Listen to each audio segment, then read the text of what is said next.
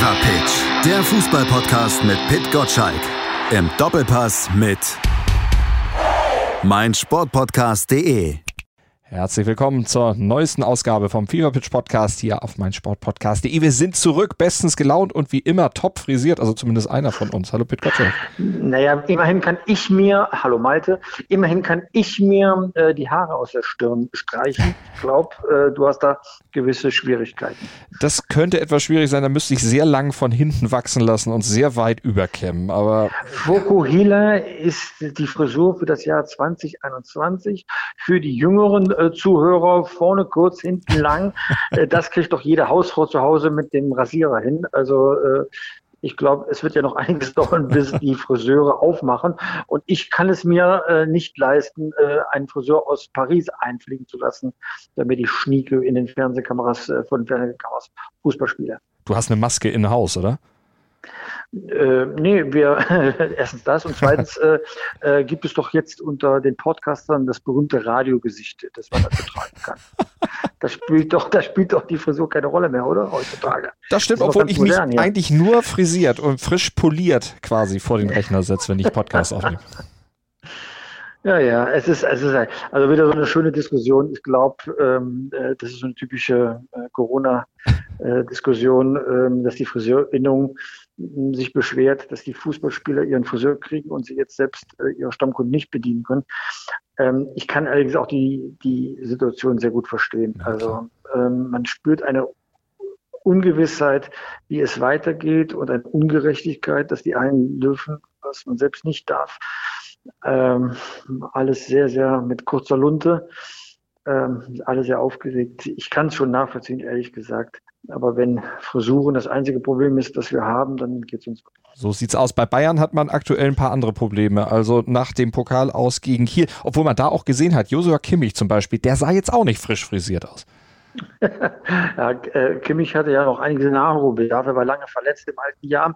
Insofern äh, wird er wahrscheinlich in, der Trainingshalle seine Zeit verbracht haben und nicht bei, beim Ordering eines Friseurs. Ähm, ja, aber die Leistung der Bayern in Kiel war ja durch die Bank jetzt äh, so, äh, dass man am liebsten die Spieler rasieren möchte. Aber äh, ich glaube, jetzt sollten wir mit unseren äh, schiefen Sprachbildern auch ein bisschen äh, stoppen. Nein, die Bayern haben das zweite Spiel in, in, in Folge verloren. Äh, sie können nicht mal ein Zweitligist aufs Kreuz legen. Äh, zum ersten Mal nach zwei Jahrzehnten raus in der zweiten Runde im DFB-Pokal. Pepora. Ich glaube, die Situation wird für die Bayern nicht besser im Verlauf der Rückrunde. Die große Chance, im DFB-Pokal den Titelverteidiger abzulösen, ist damit äh, gegeben, weil es muss ein neuer Pokalsieger her. In der Bundesliga bin ich fast überzeugt, wenn die Bayern auch noch fehlen lassen. Sie haben mhm. jetzt äh, das zweite Spiel, äh, Pflichtspiel verloren, damit schon doppelt so viel wie im gesamten Jahr 2020. Also für andere Mannschaften besteht jetzt wirklich die Chance, auch in der Meisterschaft, äh, sagen wir die Siegesserie von acht Meisterschaften in Folge zu unterbrechen gucken wir gleich mal drauf, wer da vielleicht am ehesten in Frage kommt, vielleicht auch einen weiteren Patzer der Bayern dann an diesem Wochenende auszunutzen. Aber vorher müssen wir die Kieler natürlich noch mal ein bisschen hochleben lassen, denn die haben sie rasiert. Du hast es eben ja schon gesagt, äh, die Bayern und sind dann weitergekommen. Und der Trainer, der Trainer der Kieler, Werner, der hat sich natürlich bei Sport 1 geäußert. Ja, das ist schon etwas, äh, was äh, außergewöhnlich war die Spieler begreifen das auch. Äh, die Spieler sind logischerweise zu Recht auch stolz auf ihre Leistung, die sie gezeigt haben. Gehört zumindest zu den größten Spielen, zu den größten Erlebnissen, die man hat. Ich glaube, das sind so Momente, auf die arbeitet man hin. Die, die wünscht man sich, wenn man, wenn man den Sport betreibt, egal ob als Trainer oder als Spieler. Und insofern ähm, ja, war das auch für mich persönlich, wie glaube ich für alle, die daran beteiligt waren, ein besonderes Erlebnis. Jetzt kennen wir das ja mit den eigenen Gesetzen des Pokals. Die haben die Kieler auf jeden Fall ausgenutzt nutzt aber dann eben auch diese Schwachstelle, die die Bayern ja immer wieder in den letzten Wochen offeriert haben, aber auch wirklich eiskalt ausgenutzt. Also sie haben sie ausgeguckt. Ähm, ja, und ehrlich gesagt, ich habe auch ein, ein, großes Gerechtigkeitsgefühl in dem Moment gehabt, weil im Achtelfinale kein ähm, oder bis zum Achtelfinale kein Videoschiedsrichter mhm. zugelassen ist, haben die Bayern die Führung mit einem Abseitstor, mit einem klaren Abseitstor erzielt, was der Schiedsrichter nicht gesehen hat. Also insofern wäre, wenn sie ausgeschieden wären oder wenn sie weiter im Rückstand geblieben wären, die Kieler, ähm, wäre ihnen Unrecht geschehen. Sie haben aber etwas getan, was so naheliegend ist. Sie haben einfach bei den Gladbachern zugeguckt, wie haben die eigentlich die Bayern besiegt am letzten Wochenende und haben das Tor einfach kopiert. Und das ist natürlich besonders schlau oder andersrum besonders doof von den Bayern, dass sie nicht diese Defensivprobleme ablegen. Jetzt reden wir schon seit Wochen darüber, mhm. dass die Bayern ständig unsinnige Tore, meistens das 0 zu 1 kassieren und sie sind nicht in der Lage, mit diesem hochbezahlten äh, Reihe äh, von Abwehrspielern das Problem in den Griff zu kriegen. Sie haben Weltmeister in ihren eigenen Reihen und kriegen das Problem nicht gelöst. Ich finde das schon sehr erstaunlich, zeigt aber wahrscheinlich auch gerade, in welchem Zustand sich die Bayern befinden. Und da sind wir an dem Punkt zu sagen, dafür können die Bayern nur bedingt etwas, was die an Belastungen mit haben. Die Mannschaft ist einfach Platz, die ist einfach kaputt im Sinne von körperlicher Belastung. Mir taten die Spieler zeitweise leid, die Bayern-Spieler, so sehr ich mich für Kiel gefreut habe. Wenn ein Underdog gewinnt, freut man sich ja immer. Aber mir taten die Bayern-Spieler leid, weil ich weiß, die würden gerne und konnten nicht. Hm. Und das spürt man jetzt auch ehrlich gesagt in diesen Tagen. Körperlich und mental dann natürlich dann irgendwo der Tribut, den man zollen muss nach so einer Mega-Saison. Jetzt sagen ja viele, ja, aber trotzdem, das muss Hansi Flick doch trainieren. Da kann man aber entgegenhalten, wann soll er denn trainieren? Die haben ja nur ständig Spiele. Ja, dann soll er halt nicht so einen Unsinn erzählen. Na, wir müssen an der Defensive trainieren und arbeiten. Ehrlich gesagt, äh, das schafft man auch ohne Training. Ähm, irgendetwas stimmt bei der Raumaufteilung nicht oder die Sicherheitsmaßnahmen oder man geht ganz bewusst so großes Risiko ein. Nur der Zeitpunkt ist nicht da, äh, weiterhin so zu spielen. Vielleicht muss man mal schmutzig und dreckig einfach nur abriegeln, ja. Ähm, äh, also die Spieler sind schon in der Lage, auch in der Theorie ein paar Dinge zu begreifen. Und auf dem Trainingsplatz haben sie schon gestanden. Das kann man schon machen. Mhm. Lass uns nochmal die Kieler hören, die eben diese Chance genutzt haben, die Bayern rauszuwerfen. Und jetzt, ja, im Prinzip haben sie jetzt ja erstmal freie Bahn, aber wir hören den Trainer ja, ich glaube, im Pokal mehr denn je äh, gilt es von Spiel zu Spiel zu schauen und keine großen Planungen anzugehen. Die nächste Aufgabe ist dann Darmstadt, darauf freuen wir uns. Äh, es wird ja fast ein Doppelschlag äh, mit denen. Wir haben sie ja ein paar Wochen vorher erst dann auch in der Liga und insofern auch eine schwierige Aufgabe. Und äh, ja, das ist dann das nächste Spiel und dann gucken wir mal weiter. Spiel auf Augenhöhe dann, wenn man so will. Natürlich etwas, wo man dann eher nur verlieren kann. Ehrlich gesagt, ähm, ich kann mir schon vorstellen, dass die Spieler jetzt äh, in, in anderen Dimensionen nochmal träumen und da darf Darmstadt eigentlich kein Hindernis sein. Aber zweite Liga ist zweite Liga, beide sind sehr gefährlich. Ähm, ich denke mal, da wird auch noch einiges einsortiert werden, was man mhm. wirklich von der Mannschaft erwarten kann. Holstein Kiel ist eine Spitzenmannschaft in der zweiten Liga, ganz oben drin, Aufstiegsaspirant, wenn man genau hinguckt, auch der HSV hatte sich ja schwer getan, äh, immer gegen die Kieler. Äh, das, da, da wächst etwas zusammen. Der Thomas Müller, finde ich, hat das gestern ähm, auch sehr fair beurteilt. Die Mannschaft ist eingeschworen, sie spielt aus einem Guss. Und wenn dann eine Mannschaft, auch wenn sie eine Klasse höher, vielleicht sogar zwei Klassen höher, wenn man die Champions League nimmt, spielt, tut sich dann schwer, diesen Riegel zu knacken. Und wenn die dann so schnell und schlau antworten im Spiel nach vorne, dann kommt so ein Spiel auch äh, zustande. Also ich ziehe den Hut vor vor Holstein Kiel. Äh, sie hatten eigentlich keine Chance, aber die, die Chance haben sie dann wirklich genutzt. Und in der Liga sind sie aktuell auf Platz drei, ein Punkt hinter dem Tabellenführer, hinter dem HSV. Ja, diese Aufstiegsambitionen, könnten die denn vielleicht jetzt unter der Euphorie des Pokal weiterkommens und wenn es dann noch weitergeht, darunter vielleicht leiden, weil man dann zu sehr auf Kieler Seite vielleicht sich auf das Ziel Berlin fokussiert und dann vielleicht diese, das Brot- und Buttergeschäft, wie es bei den Bayern sonst heißt, mit die Liga dann ein bisschen schleifen lässt?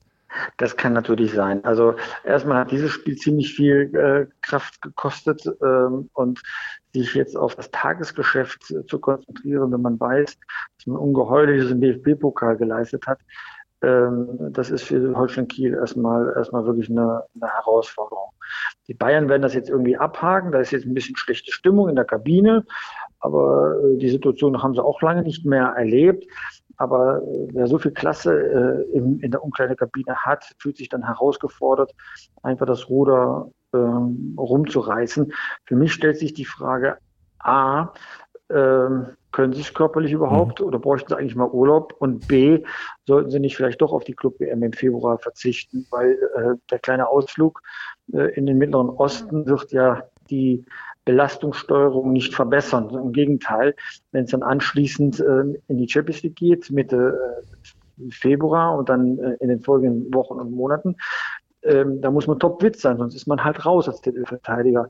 Und deswegen glaube ich halt, äh, das werden noch ganz spannende Zeiten äh, werden für den Bayern und ich, wir werden noch schöne Schlagzeilen zu diskutieren haben in unserem hübschen Podcast. Vielleicht ja dann auch schon nächste Woche, wenn die Bayern dann am Wochenende auch gegen Freiburg Probleme kriegen sollten. Die Freiburger aktuell die Mannschaft der Stunde, also im Grunde das komplette Gegenteil der Bayern. Fünf Siege in Folge. Genau, die hatten aber ihre Schwäche schon im Verlauf dieser Saison, wo man nicht wusste, geht's nach oben, geht's nach unten. Jetzt haben sie den Einzelrekord aufgestellt. Ähm, wir haben schon oft gesagt, dass Freiburg eigentlich das eigentliche Wunder der Bundesliga ist, äh, aus wenig finanziellen Mitteln Großes zu machen. Jetzt kriegen sie auch noch ein neues Stadion. Ähm, unglaublich, Christian Streich, äh, aber auch das gesamte Umfeld äh, des, des, Vereins, äh, welcher Sturheit man marschiert. Nicht vergessen, Freiburg ist abgestiegen, man hat am Trainer festgehalten, weil man überzeugt ist für eine Philosophie, die man vertritt, macht äh, das eigene Modell nicht abhängig davon, ob es aktuell Früchte trägt, sondern ob es auf Dauer tragbar ist. Und das ist es in Freiburg. Also ähm, ich tue mich ja schwer, ich sollte ja ganz kleinlaut sein, was Tippspiele betrifft. Eine Prognose Freiburg-Bayern. Also äh, wage ich ja gar nicht zu sagen, aber man stellt sich nur vor, Freiburg wird gewinnen, was in Freiburg los ist und was noch mehr, was beim FC Bayern dann los wäre. Dann, äh, man redet jetzt schon von einer Krise nach zwei Niederlagen, aber dann wäre es eine tiefe, tiefe Krise. Ähm, aber da spekulieren wir jetzt gerade. 1994, 23. August, da gab es mal ein legendäres Spiel zwischen Freiburg und Bayern, allerdings in Freiburg, damals 5 zu 1. Erinnerst du dich noch? Ja, natürlich erinnere mich. Ist zwar ein paar Tage her, ähm, äh, großartiges Spiel. Äh, da wussten die Bayern nicht, wie, wie ihnen geschieht. Ähm, war, müsste noch unter Trainer äh, Volker Finke gewesen ja, sein. Genau. Der hat heute damals die Rolle gehabt, die Christian Streich heute hatte, eigentlich der Macher dieses, dieser Mannschaft. Und äh, das war damals ein, ein Fußballmärchen, das da, das da passiert ist. Bayern war damals in einem anderen Zustand, hatte 1994 Grad die 13. Meisterschaft äh, ähm, geschafft und trotzdem noch im Umbruch. Ähm, also das Kräfteverhältnis ist heute ein anderes. Trotzdem kann das Märchen auch weitergehen beim SC Freiburg. Giovanni Trapattoni, damals Trainer bei den Bayern und Rodolfo Esteban Cardoso, später HSV, der war auf Freiburger Seite auch mit einem Tor erfolgreich. Haben die Bayern damals eigentlich auch in den Trikots gespielt, die sie ja jetzt in dieser neuen Edition künstlerisch von Pharrell aufgewertet haben, auch äh, da im Pokal spazieren getragen haben? Ich weiß ja, sie hatten ja zwei davon. Sie hatten rotes mit blauen Streifen, wenn ich mich richtig erinnere, auch ein gelbes Trikot mit grünen ja. Streifen, so eine brasilianische Anmutung ja, nee, Brasilien war, glaube ich, gelb mit blau, ja. wie auch immer. Also Bayern war da etwas farbenfroh und vor allem, es war auch nicht passgenau am Körper angelehnt, nee. wie es heute ist, sondern es bollte rechts und links noch vom Schnitz, ja. Ähm, also das war damals eine total spannende Zeit bei Bayern München, weil man äh, war nicht so gefestigt, äh, wie man es heute so bei den Bayern dann äh, sieht. Ja, Lothar Matthäus war aus Italien zurückgekehrt, war der Macher dieser Mannschaft. Ähm, Thomas Helmer äh, spielte noch äh, in, in, in, der Truppe. Also da war schon einiges los dann. Das kann man nicht anders sagen. Es gab äh, mit Oliver Kahn äh, den, den künftigen Torwart der Nation. Ähm, tolle Zeit war das damals beim FC Bayern, weil Bayern damals auch besiegbar war. 1995 ja. wurde Borussia Dortmund äh, deutscher Meister, konnte den Titel 96 verteidigen und als es darum ging, die Champions League zu gewinnen, das große Ziel von Uli Hoeneß, saß er im eigenen Stadion, im Olympiastadion damals, musste 1997 ansehen, wie Borussia Dortmund die Champions League gewann gegen Juventus Turin. Verrückte Zeit kann man sich gar nicht vorstellen. Mannschaften wie Kaiserslautern waren der große Konkurrent des FC Bayern. Also äh, man, man merkt schon, wie ich ins Stamm gerate, weil die Bundesliga damals viel abwechslungsreicher war. Ähm, vielleicht kommen diese Zeiten jetzt wieder, weil die Beanspruchung des FC Bayern doch so groß ist, äh, dass es übermenschlich ist, was die Mannschaft leisten muss, um da noch mithalten zu können. Also äh, man merkt das auch an den Kommentaren, da ist wenig Häme gegen die Bayern. Ja, der ja. eine oder andere freut sich, ja, aber ähm, äh, jeder ist fair genug zu sagen, die Mannschaft hat so großartig geleitet unter diesem Trainer. Wenn die jetzt eine Schwächephase haben, dann wissen wir, wo die herkommt. Nicht, weil die Mannschaft zerstritten ist, nicht, weil die Mannschaft schlecht ist, hervorragende Fußballer, sondern eben, weil sie jetzt dafür zahlen muss, dass sie vorher Großartiges äh, abgefordert hat. Aber wenn jetzt diese Schwächephase tatsächlich noch weitergehen sollte, also auch gegen Freiburg, da am Wochenende, am Sonntag dann eine Niederlage oder vielleicht auch nur ein Unentschieden letztlich bei rauskommt, wer von den Verfolgern aus deiner Sicht könnte denn an diesem Wochenende und überhaupt in den nächsten Wochen da in diese Bresche springen da, oder da, äh, da reinspringen, in diese Lücke springen, davon profitieren, dass die Bayern eben schwächen. RB Leipzig. Schalke 04 natürlich. Schalke 04 natürlich. Ach stimmt, die wollten eine Serie starten. Schalke hat das erste Spiel nach 30 sieglosen Spielen der Bundesliga gewonnen. Man hat schon wieder den Eindruck, jetzt kommt die große Wende und Champions League, Courage, die Schalker sind da. Äh, nein, natürlich im Scherz. Es sind die üblichen Verdächtigen, RB Leipzig, Borussia Dortmund, Borussia Mönchengladbach. Vielleicht VfL Wolfsburg, obwohl die noch nicht ganz so gefestigt sind. Bayer Leverkusen sicherlich. Das sind die Mannschaften, die da drücken. Mhm. Und die große Frage ist für mich nicht, ob die Bayern dann, ähm, ähm, sag mal, irgendwie wieder in den Siegeszug kommen, sondern ob die anderen bereit sind, sich keine Schwäche zu gönnen und dann Schritt zu halten. Ich komme immer wieder auf den Punkt zurück. Wer neun Punkte Vorsprung vergeigt, hat es auch nicht verdient, deutscher Meister zu werden. Borussia Dortmund vor zwei Jahren. Sowas darf eben nicht äh, passieren, sondern jetzt muss man marschieren. Äh, punkten, punkten, punkten, wenn die beiden das eben nicht tun. Und äh, das ist schon eine Herausforderung gut äh, genug. Weil man darf auch nicht vergessen, Mannschaften wie äh, Borussia Dortmund und Borussia Mönchengladbach denken und RB Leipzig natürlich denken auch an die Champions League, wollen da auch möglichst weit kommen. Äh, äh, Achtelfinale ist ja nur ein Zwischenschritt. Man will ins Viertelfinale, Halbfinale, um das große Geld zu kommen. Insofern werden wir spannende Fußballmonate erleben. Ja, die Corona-Zeit schränkt alles ein, aber zumindest haben wir schöne Spiele im Fernsehen zu gucken. Das haben wir auf jeden Fall. Aber wenn wir dann mal auf die Spiele vom Wochenende gucken, wo diese Verfolger dann involviert sind, also Borussia Dortmund, die müssen gegen Mainz 05 ran. Und das ist ja dann jetzt wieder eine kleine Mannschaft, wo Dortmund ja immer Probleme hatte gegen Wolfsburg und gegen Leipzig in den letzten beiden Wochen. Da hat es ja gut geklappt, aber jetzt kommt ja dieser Lackmustest. Eben, man traut deswegen dem Frieden nicht. Äh, man spielt Ball betont flach in Dortmund. Man lässt sich nicht täuschen von diesem wirklich hervorragenden Auswärtssieg in Leipzig. Äh, man muss, in der Vergangenheit hat man die Punkte gegen die vermeintlich kleinen, wie du schon richtig sagst, liegen gelassen. Augsburg sage ich nur als, als äh, mhm. Synonym für diese Kategorie von Mannschaften in der Bundesliga. Jetzt Punkten, Punkten, Punkten. In meinem Tippspiel habe ich natürlich Borussia Dortmund äh, auf Sieg getippt, ja. Sicher bin ich mir aber nicht, ne? weil die Mainzer, wir haben sie gesehen, als sie in München gespielt haben, völlig überraschend äh, 2 zu 0 äh, die Führung gegangen zur Pause und äh, erst in der zweiten Halbzeit eingebrochen. Aber man konnte sehen, dass die auch jetzt wieder Fußball spielen kann mit der neuen Führung. Also spannend bleibt es allemal, auch für Borussia Dortmund, ob man endlich mal eine gewisse Form von Stabilität dann einbringt. Stabil eigentlich RB Leipzig, vor allen Dingen defensiv, wenigsten Gegentore in der Liga, aber vorne 99 Torchancen und weniger als 30 Prozent davon verwertet. Fehlt denen ein Mittelstürmer? Nein, sie haben genug Leute, die Tore schießen können. Allein, dass sie Torchancen haben, zeigt das schon. Sie konzentrieren sich nicht auf den einen Torjäger, den sie in der Vergangenheit mit Timo Werner hatten, sondern verteilen die Chance. So, da wird irgendwann äh, das, das Glück auch zurückkehren, dass sie dann auch diese Tore schießen, die sie dann brauchen. Das haben sie ja auch ehrlich gesagt genug getan. Sie haben die richtige Balance zwischen Defensive und Offensive. Also da würde ich mir jetzt keine Sorgen machen. Mhm. Wenn sie dann gegen Borussia Dortmund das Ding nicht reinmachen, das ist auch mit Timo Werner schon passiert.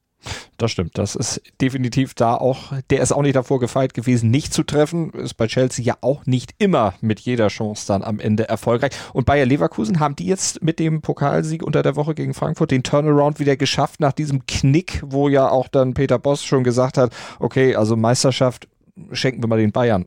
Jetzt ja, müsste es eigentlich wieder morgen also, Ich glaube, das, das war die Antwort darauf, dass er vorher gesagt hätte, dass natürlich Bayer Leverkusen Meister werden würde.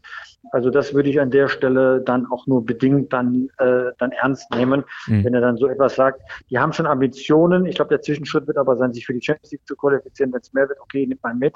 Aber äh, da ist so viel Qualität drin in der Mannschaft mit dem Trainer, der endlich auch die äh, sich akklimatisiert hat in der Bundesliga, dass man eben nicht nur stürmt, sondern auch verteidigen muss. Also da kann man noch einiges erwarten. Aber Sie fahren zum Topspiel am Freitag zu Union Berlin. Genau, so, da. da kann man zeigen, dass man besser ist als der Ruf, dass man dann auch gegen so eine gefährliche Mannschaft, die sehr ruppig, sehr körperlich dann ja. rangeht, dann auch punkten kann. Ich bin mal, also ich bin überzeugt, von diesem Spiel hängt schon ab, wohin, wohin die Reise geht. Also da wird man schon sehen, wie viel also Qualität ist da, aber auch wie viel Mentalität ist in der Mannschaft. Mhm. Also ich glaube, da wird man schon vieles erkennen können unter der Woche im Pokal. Das heißt Kraft gelassen und jetzt trotzdem nochmal nachzulegen. Also das, da bin ich sehr gespannt darauf.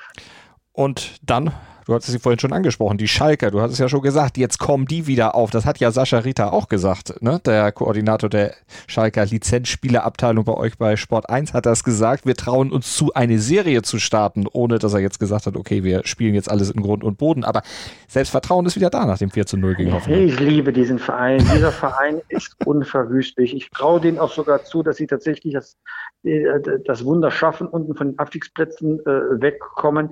Die leben so von ihrer Leidenschaft. 30 Spiele, keinen Sieg und dann gewinnen sie einmal. Ja, 4 zu 0, hurra, großes Spiel. Aber dass man dann jetzt wieder von der Siegesserie spricht, statt demütig zu sein, jawohl, guter Anfang, aber eben genau das, nur ein Anfang, das ist eben Schalke. Wunderbar, toll. Jetzt geht's nach Frankfurt und Schalke plant ja auch noch jetzt in der Pause bzw. im Transferfenster dann auch nochmal zuzuschlagen. Klaas-Jan Hünteler wird als Rückkehrer gehandelt. Der ist mittlerweile ja schon fast biblische 37, bei Ajax ja auch nicht immer erste Wahl, aber den hätte man vielleicht gerne so als Identifikationsfigur. Reicht sowas tatsächlich aus, um dann Abstiegsgespenster zu vertreiben? Das Problem von Schalke war doch, dass sie in Schlüsselsituationen den Ball nicht über die Linie gebracht haben. Wenn er dann vorne drin steht und mit seiner ganzen Erfahrung den einen oder anderen Treffer macht, reicht das. Du brauchst auch keinen, der nach hinten hochläuft und mit, mit verteidigt und solche Sachen. Das ist nicht das Problem. Das Problem ist, dass sie eben im Strafraum keinen hatten, den sie anspielen können und der Tore schießt. Dann holst du einfach den älteren Herrn dann für die paar Monate bis zum Sommer rein. Der wird auch in der Kabine für das richtige Klima sorgen, das nach vorne geht, das Mut verströmt. Äh, insofern ähm, kann ich mir sehr gut vorstellen, dass es die richtige Maßnahme ist. Vor allem so teuer wird er mit 37 auch nicht mehr sein. Das stimmt. Äh, und dann noch Ösil und Draxler. ja, äh, davon träumt, glaube ich, wieder Schalke, dass alle wieder zurückkommen, die man äh, irgendwohin verkauft hat. Es wird nicht passieren. Das glaube ich auch weniger, die beiden nicht. Aber dieses Rück, diese Rückholaktion von verdienten Spielern, die dann irgendwie dann doch wieder an den Verein zu binden, das hat Eintracht Frankfurt jetzt ja auch gemacht, zumindest bis Sommer. Luka Jovic kehrt zurück. Bei Real Madrid hat er sich nicht durchsetzen können, wo er dann doch vor einigen Jahren dann hinverkauft wurde für 60 Millionen. Aber den Marktwert hat er nicht mehr. Jetzt muss er Spielpraxis sammeln bei Eintracht Frankfurt, hat aber überhaupt keine äh, Spielpraxis aktuell sammeln können, weil er seit 8. November nicht mehr gespielt hat, eine Corona-Infektion überstanden hat, ein bisschen verletzt war und ja sowieso relativ selten gespielt hat. Kann der schon helfen?